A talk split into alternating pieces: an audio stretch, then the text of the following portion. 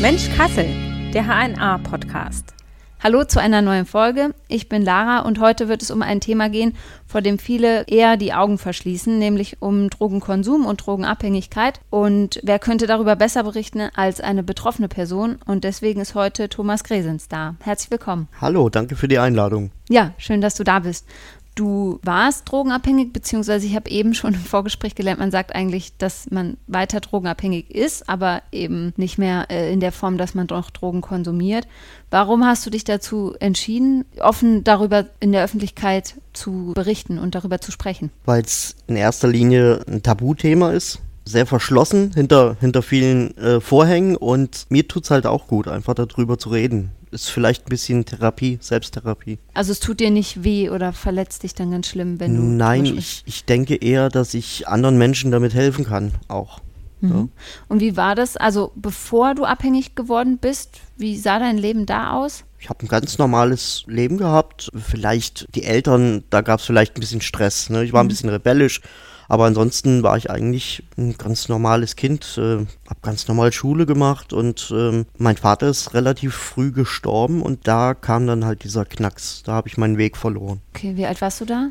Da war ich schon 21. Mhm. Ja. ja. gut, aber es ist trotzdem ungewöhnlich so früh den Vater Ja, ja, definitiv halt. Ne? Mhm. Mhm. Und dann, du sagst Knacks, was, wie, wie hat sich das dann am Anfang bemerkbar gemacht? Na gut, vielleicht müssen wir doch ein bisschen ausholen. Ja, klar. Ähm, also ich habe schon relativ früh mit 13 angefangen zu kiffen. Mhm. Ne? So diese rebellische Phase und, und Punk und ja. Wenn meine Eltern irgendwo für waren, war ich da natürlich dagegen, ne? logisch. Und erst haben alle getrunken, dann kam irgendwer mit Gras vorbei und dann haben wir halt alle angefangen zu kiffen. Und das hat sich dann immer weiter hochgekickt quasi. Ne? Also man sagt ja schon, Kiffen ist eine Einstiegsdroge und das ist halt wirklich so. Ich habe so eine mhm. ganz klassische Drogenkarriere hinter mir. Erst Kiffen, dann in die Disco, Ecstasy, Speed und LSD und Kokain und ja, dann zum Schluss halt das Heroin.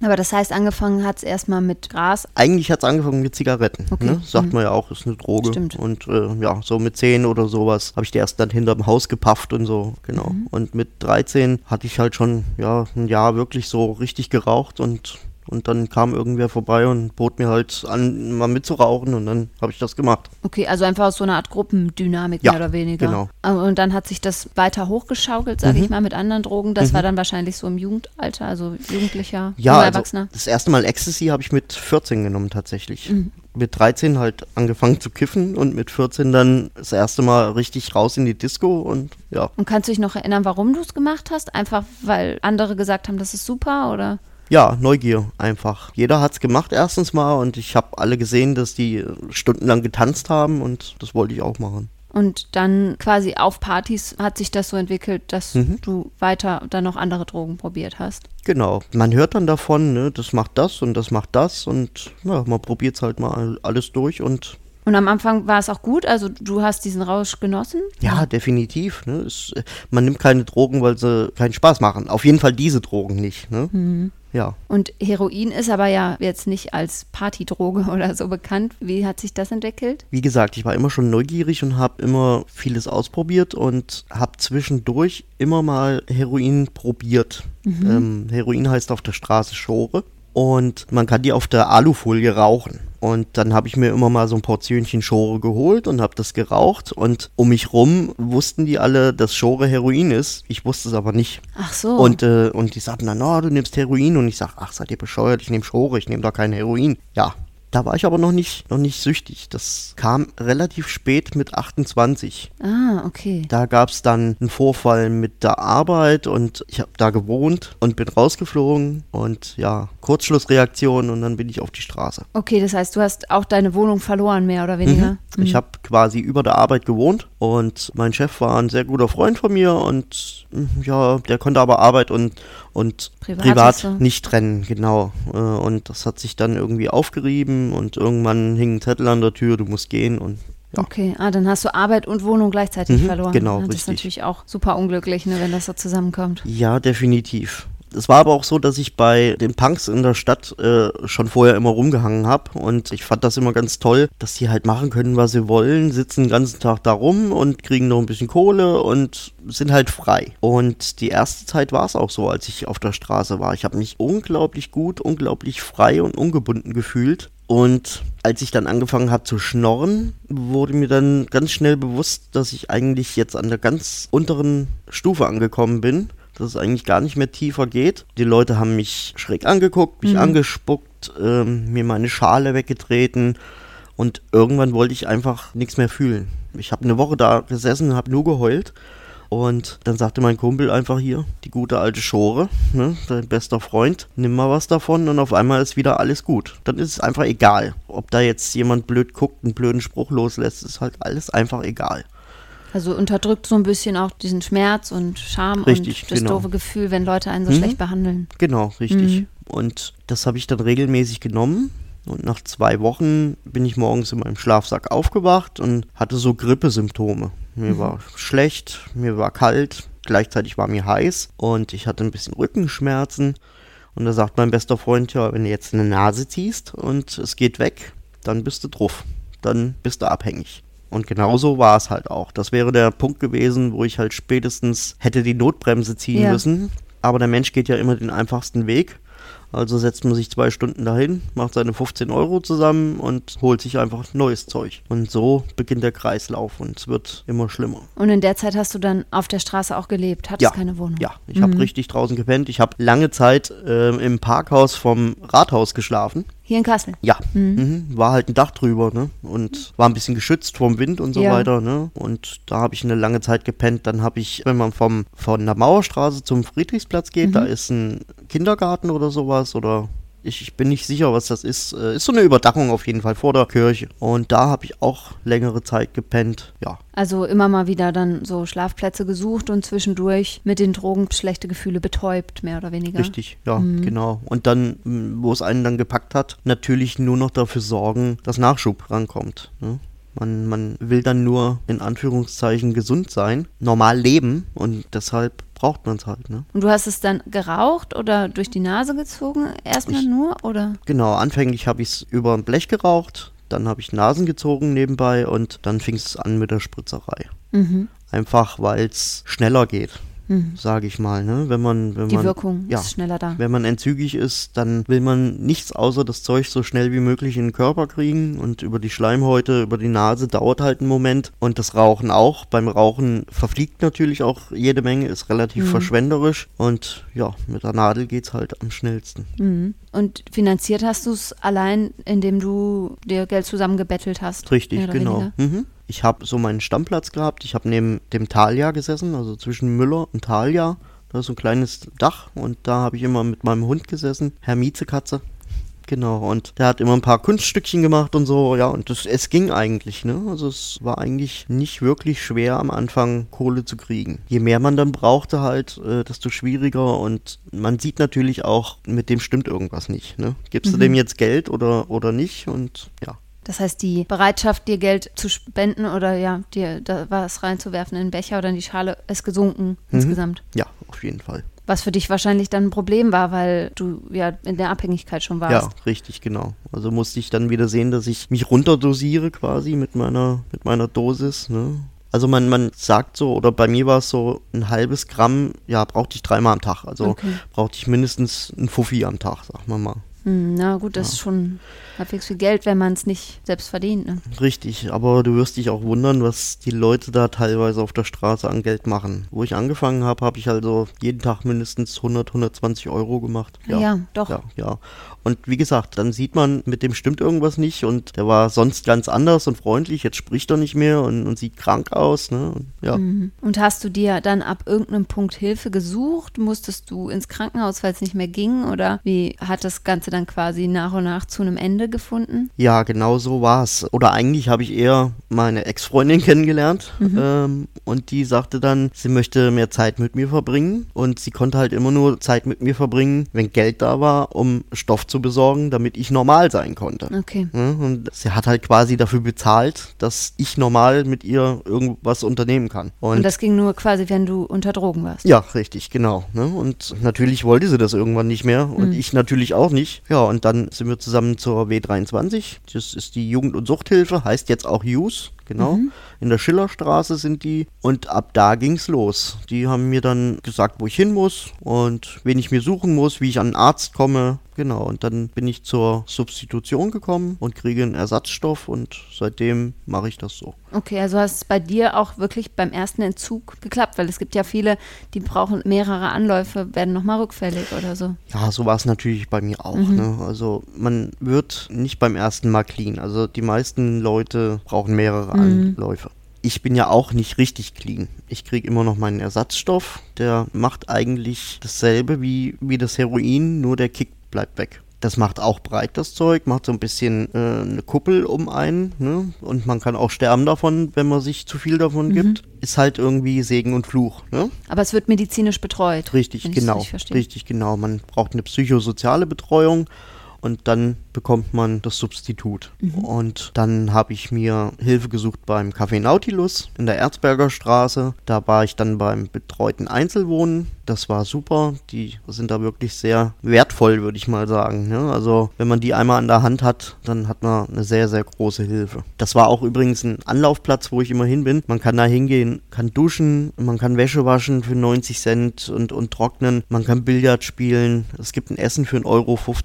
Der Kaffee kostet 30 30 Cent oder sowas oder 40 Cent Genau, man kann da Spritzen tauschen, das ist auch ganz wichtig. Man nimmt seine benutzten Spritzen mit, gibt die da ab und bekommt genauso viele neue Spritzen wieder zurück, dass man halt auch safer Use betreibt. Das mhm. heißt, also es ist nicht nur ein Anlaufpunkt für Leute, die Drogensucht ein Stück weit überwunden haben oder dieses Substitut bekommen, sondern auch für Leute, die noch akut abhängig sind. Ja, richtig, mhm. genau. Also das ist sogar überwiegend so, ne? dass Leute, die immer noch dabei sind, halt da hingehen. Das ist so ein kleiner Anker. Man kann sich da auch einfach mal aufs Sofa klatschen und kann mal eine Stunde schlafen, wenn man mal wieder nachts draußen unterwegs war oder mhm. sowas, ne? Und das ist ja wahrscheinlich auch so eine Sache, die müsste es viel mehr geben oder fehlt ein Stück weit, weil alle wollen irgendwie diese, ich sag's jetzt mal so abwertend, wie es viele in der Gesellschaft auch sagen, die Junkies aus der Stadt haben. So, die verschandeln das schöne Stadtbild.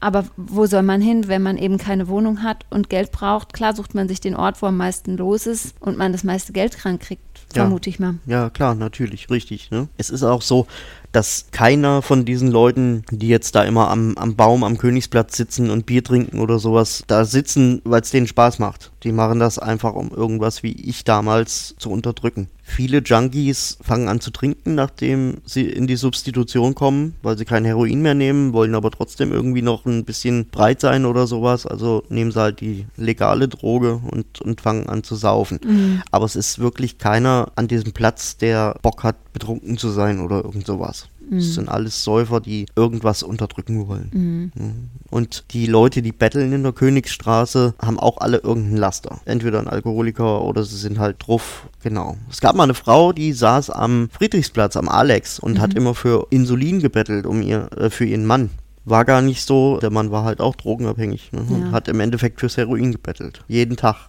dann entsteht natürlich schnell so diese, auch dieses Vorteil, dass man sagt, naja, die sind ja dann auch irgendwie selbst schuld, dann lügen sie auch noch, diese Leute, sage ich jetzt mal. Mhm. Aber würdest du das auch so sehen, einfach selbst schuld oder hast du da einen anderen Blick drauf, dass du sagst, naja, das sucht sich eigentlich niemand aus, weil natürlich ist man ein Stück weit selbst schuld, aber man hat ja nicht gedacht, ach, heute werde ich drogenabhängig. Das ist doch mal eine tolle Idee. Ja, genau so ist es. Natürlich ist jeder für sich selber verantwortlich und jeder kann Nein sagen, aber manchmal geht es halt einfach nicht. Manchmal ist man in der Situation, wo man nicht mehr richtig denken kann und wo einem alles zu viel wird und anstatt sich dann professionell Hilfe zu suchen, geht man halt den einfachsten Weg. Mhm. Ja. Aber glaubst du, dass man ohne Hilfe auch aus einer Abhängigkeit rauskommen kann? Das kann funktionieren, ist aber sehr, sehr schwer. Also ich kann von mir reden. Ich habe jetzt fünfmal versucht, mit Entzug und ohne Therapie davon loszukommen und es ist jedes Mal schief gegangen. Also ich denke, man braucht jemanden, der, der einfach da professionell dabei ist und ja. Das heißt aber, du würdest von dir selber niemals sagen, ich war drogenabhängig, sondern diese Abhängigkeit besteht fort ist nur wie beim trockenen Alkoholiker still, sage ich jetzt mal so in Anführungsstrichen. Richtig, genau.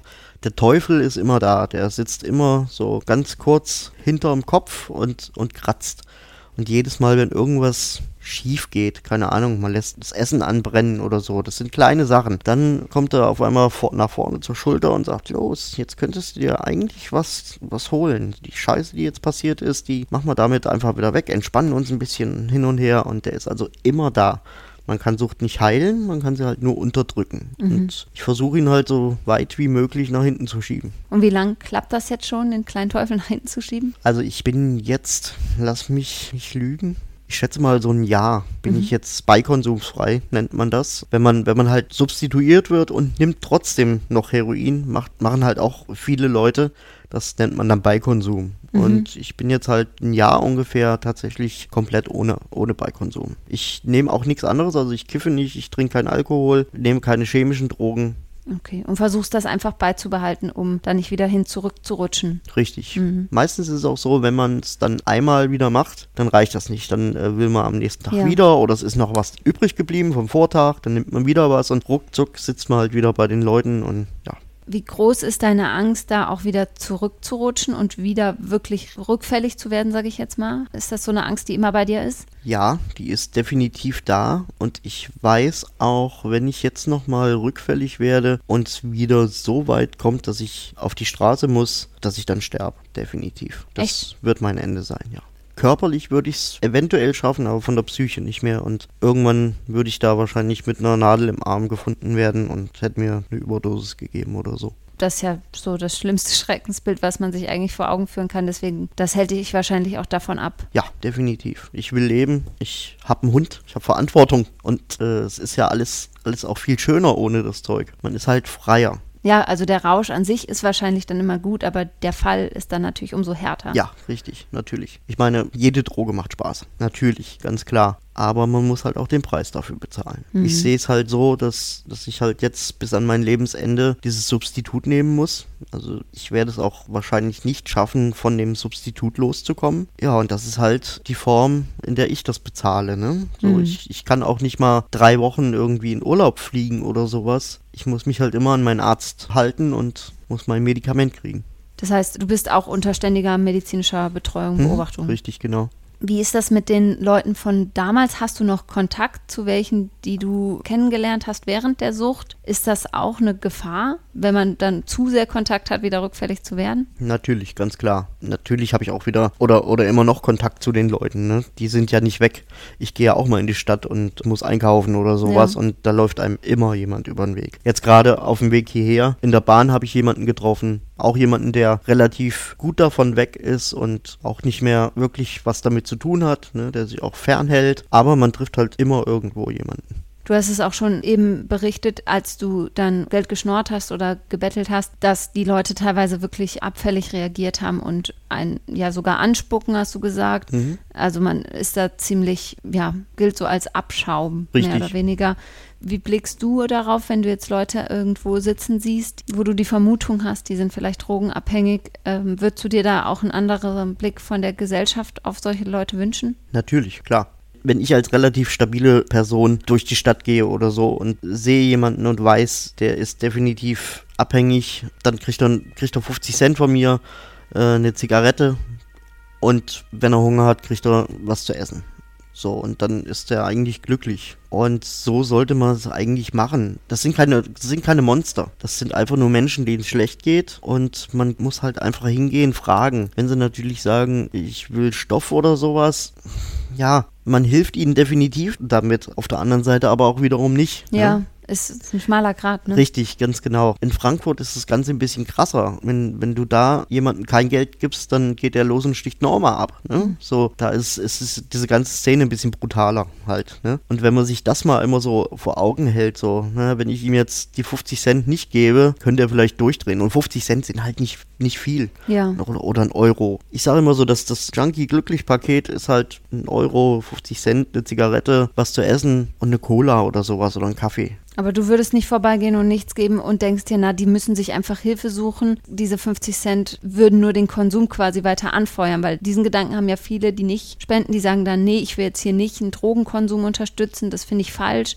Ich gehe da lieber dran vorbei, in der Hoffnung, dass diese Person vielleicht irgendwann so wenig Geld hat, dass sie sich Hilfe sucht. Aber da ist natürlich die Frage, ist das der richtige Gedanke? Ja, nee, das ist nicht der richtige Gedanke, aber natürlich gehe ich auch an verschiedenen Leuten vorbei wenn sie zu aufdringlich sind zum Beispiel oder wenn sie unhöflich sind. Das mag ich überhaupt nicht. Mhm. Oder wenn ich zum Beispiel jemandem was zu essen anbiete und er es ablehnt dann ist für mich die Grenze erreicht. Das ist ein Punkt, wo ich sage, dem Mensch geht es nicht schlecht genug, wenn er, wenn er Essen ablehnt. Ich habe mhm. nie Essen abgelehnt auf der Straße halt, ne? War egal, wie schlecht es mir ging. Das ist halt auch so eine Sache, ne? Die Leute erwarten, ein kleines Beispiel, ich sitze da, bin total affig, also entzügig und mir geht's schlecht. Ich habe Durchfall und es kommt jemand auf mich zu und gibt mir ein wunderschönes Brötchen mit allem drum und dran, mit Salat drauf und eine Cola dabei und hin und her und erwartet, dass ich jetzt ganz genussvoll in dieses Brötchen beiße, ne, obwohl es mir eigentlich schon so bis zum Hals mhm. steht irgendwie.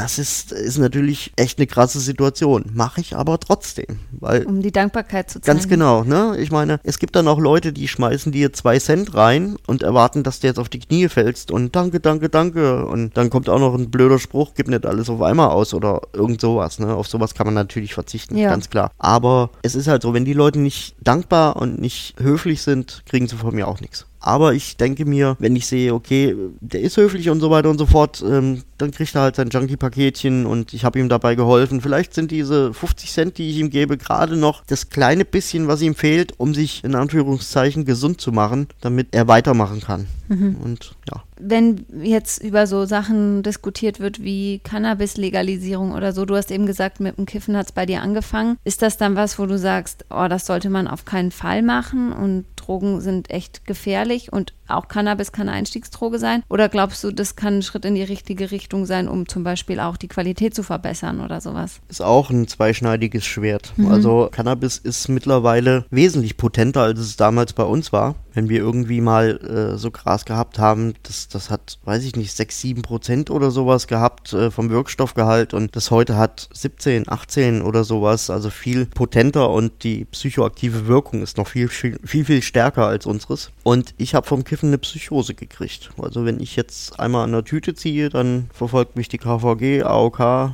und das FBI. Also dann kriege ich richtig Paranoia und geht halt gar nicht mehr. Natürlich ist Kiffen besser als Heroin nehmen. Man muss es aber was Besonderes sein lassen. Man darf nicht jeden Tag kiffen und in diese Lethargie verfallen. Ich sage einfach, wenn man ab und zu mal einen Joint raucht, ist das in Ordnung wenn es was Besonderes ist. Wenn man halt Spaß daran hat und wenn es zur Gewohnheit wird, dann ist es halt was Schlimmes, ne? Und, ja, und das ist aber wahrscheinlich schwer, genau dieses Maß zu finden. Natürlich, man will ja, man will ja immer diese, ja. diese Rausch haben halt, ne? Mhm. Klar, ja, das ist es. Und deswegen sehe ich das irgendwie Zwei Seiten einer Medaille. Richtig, genau. Ne? Mhm. Ne? Genau, richtig. Segen und Fluch auch ja. schon wieder halt. Ne? Ja, ganz ja, genau. Verstehe. Wie stark beeinflusst dich denn die Abhängigkeit jetzt noch? Hast du noch psychische, physische Folgen von der Abhängigkeit? Ja, definitiv. Durch das Heroin und diese gesamten Umstände bin ich natürlich depressiv geworden. Ich nehme Antidepressiva immer noch und ich habe stark zugenommen, seitdem ich mein Substitut nehme. Mhm. Also du siehst ja, wie ich hier vor dir sitze mit 1,62 und 115 Kilo ungefähr. Und auf der Straße hatte ich auch immer meinen riesigen Rucksack dabei mit 30 Kilo. Da hatte ich immer so zwischen 50 und 60 Kilo. Oh. Ja. Okay. Und seitdem, seitdem ich halt nicht mehr da auf der Straße rummache und habe eine Wohnung und ein Sofa, einen Computer, ne, man wird halt einfach faul. Und das Zeug schwemmt halt auch auf. Dieses Substitut. Mhm, genau, richtig. Also es ist eine Nebenwirkung des Medikaments im Prinzip. Auch, ja. Natürlich liegt es auch an mir, ich esse auch gern, ganz klar. Aber das sind zum Beispiel so Wirkungen, die ich noch habe oder Nebenwirkungen. Dann diese Psychose vom, vom Kiffen ist auch noch so eine Sache. Ich darf halt einfach nicht kiffen, dann ist alles gut. Ist aber auch prima, ne? Das hält mich davon ab. Und was wünschst du dir insgesamt so für deine Zukunft, wenn du da drei Wünsche frei hättest? Ja, wenn ich drei Wünsche frei hätte, würde ich mir ganz clever natürlich unendlich viele Wünsche. Ja, klar. klar. Das Nein, muss man äh, als erstes machen. Ich, ich würde mir, würd mir einfach Gesundheit wünschen. Natürlich nimmt das Substitut auch geht das auch auf den Körper. Mhm. Das greift die Organe an, genauso wie es wie es Heroin. Ne? Ich habe auch Hepatitis C, habe ich mir mal irgendwo eingefangen, ne? mhm. ganz klassisch, wie man das aus dem Film kennt, mit irgendeinem anderen Junkie eine Spritze getauscht oder eine Nadel getauscht oder so und ja, schon hat man das. Da bin ich natürlich am, am machen, das, das wird sich, wird sich dann auch bald erledigt haben. Da werde ich bald eine Behandlung haben. Und ansonsten wünsche ich mir eigentlich nur etwas abzunehmen und Gesundheit. Ja. Dass ich noch ein bisschen länger lebe. Also mein Doktor hat mir mal gesagt, ganz krass, wenn ich so wie ich jetzt lebe, 60 Jahre alt werde, dann habe ich Glück. Ach, ja. Und das schwirrt mir halt echt im Kopf rum. Ne? Klar, ja. ja. das ist auch ein bisschen bedrückend. Ja, natürlich. Mhm. Ne? ja, ich versuche halt immer so zu leben, als ob es so ist, dass ich nur 60 werde und jeder Tag ist ein neues Glück. Ja, das ist doch ein ganz schönes Schlusswort. Vielen Dank, dass du heute hier warst und so offen berichtet hast. Dankeschön. War sehr interessant. Und euch danke ich auch fürs Zuhören. Hinterlasst eine gute Bewertung bei dem Podcast und sendet mir Feedback zu dieser Folge oder zu einer anderen an digitalteam.hna.de. Dann sage ich bis bald. Vielen Dank und tschüss. Tschüss.